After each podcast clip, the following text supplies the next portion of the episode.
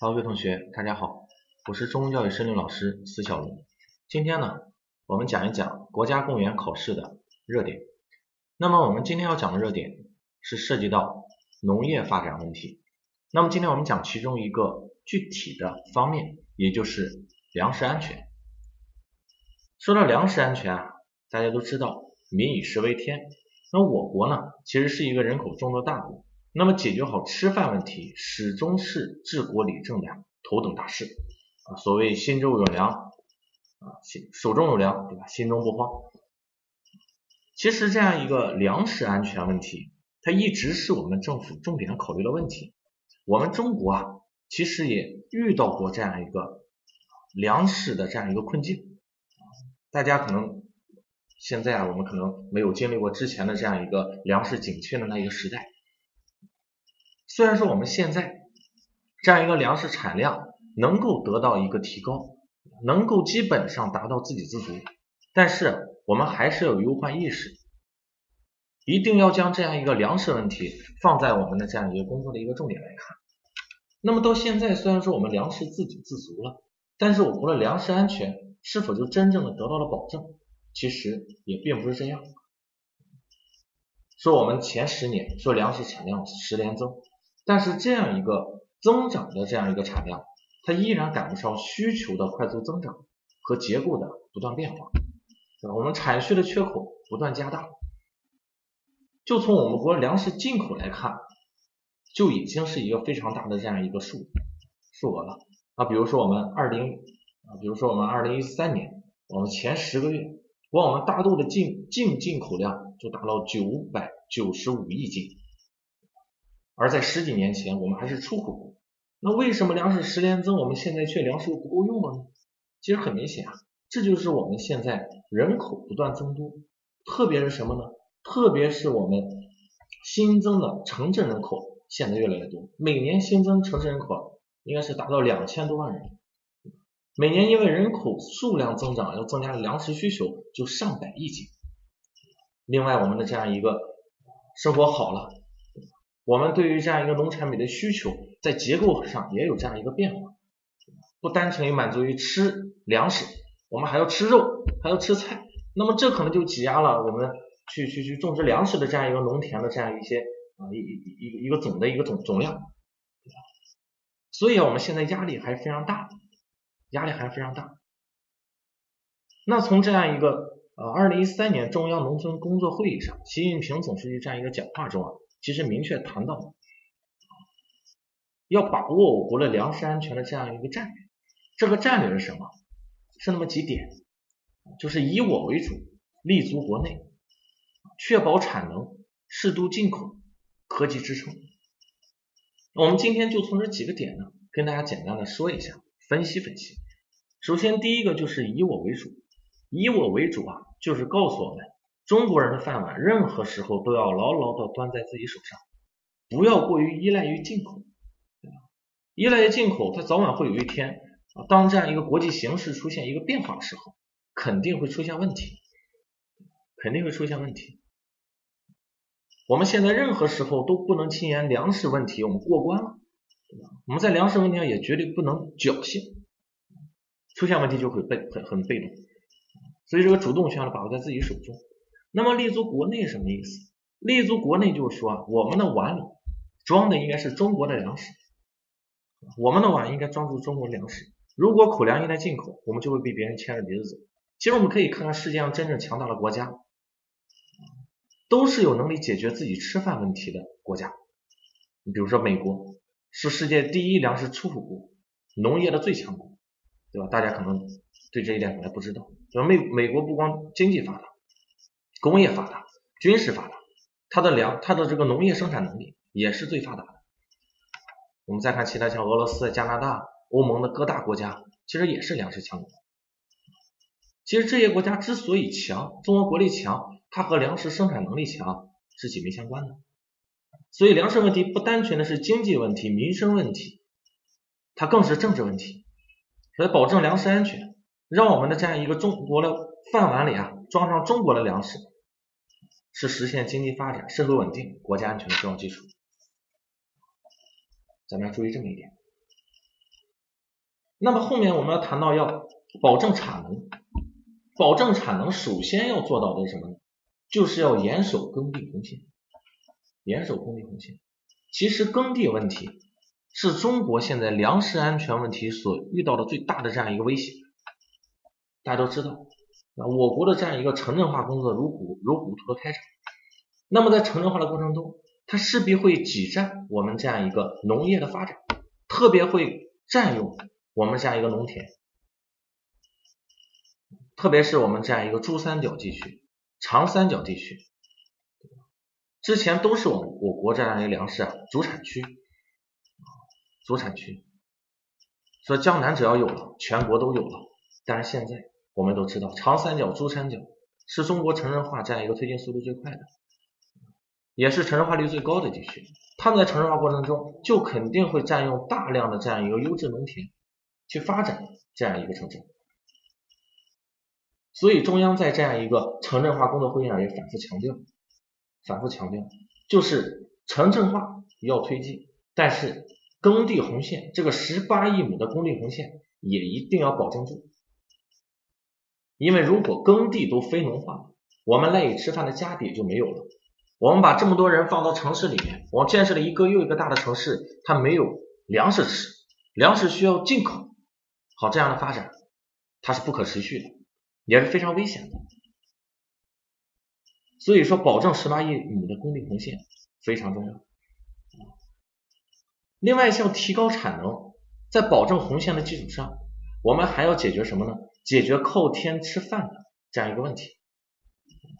之前我们说靠天吃饭。说有肥无水望天哭，有水无肥一半谷。那么解决靠天吃饭的问题，根本呢，那还是要大兴水田、农田的这样一个水利，农田水利啊，重视好水利工程建设这样一个大动脉，同时也要重视田间系统的呀毛细血管，解决好农田灌溉最后一公里的问题。不能说有水利工程，农民用不上，这也不行，这是一个系统性的工程。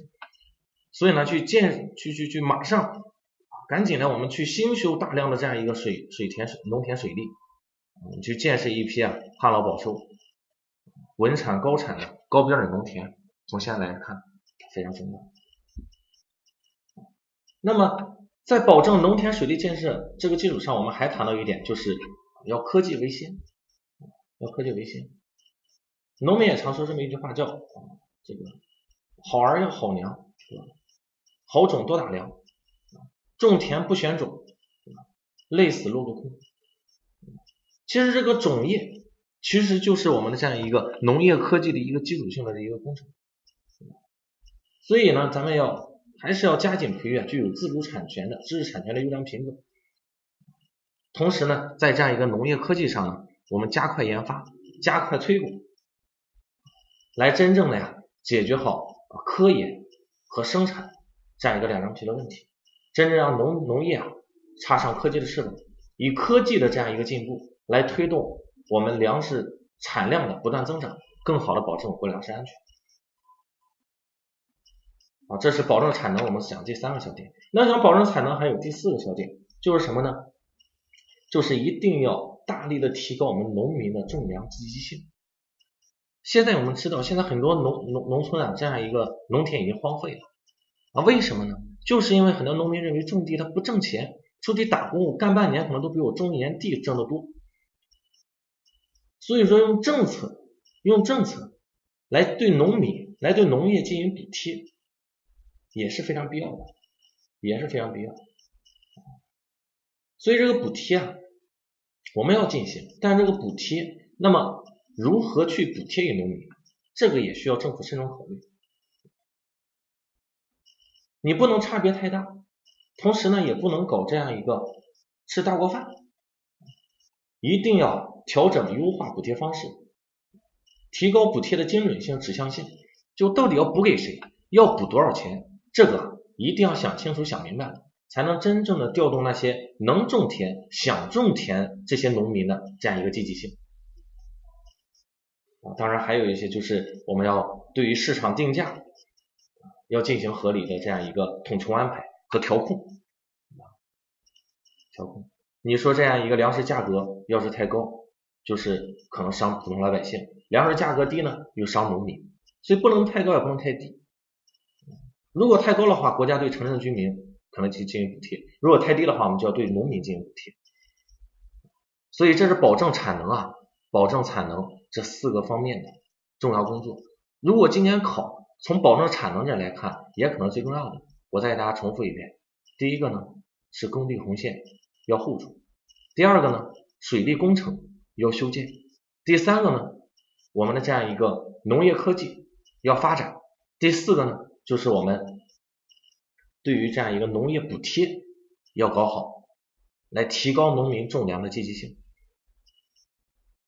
好，这是提高产能，提高产能啊，里面涉及到这样一个科技支撑这一块。当然，我们还要还有一点就是适度进口，就是要善于用好啊两个市场两个资源，也也要善于用好这两个市场两个资源，什么什么市场什么资源呢？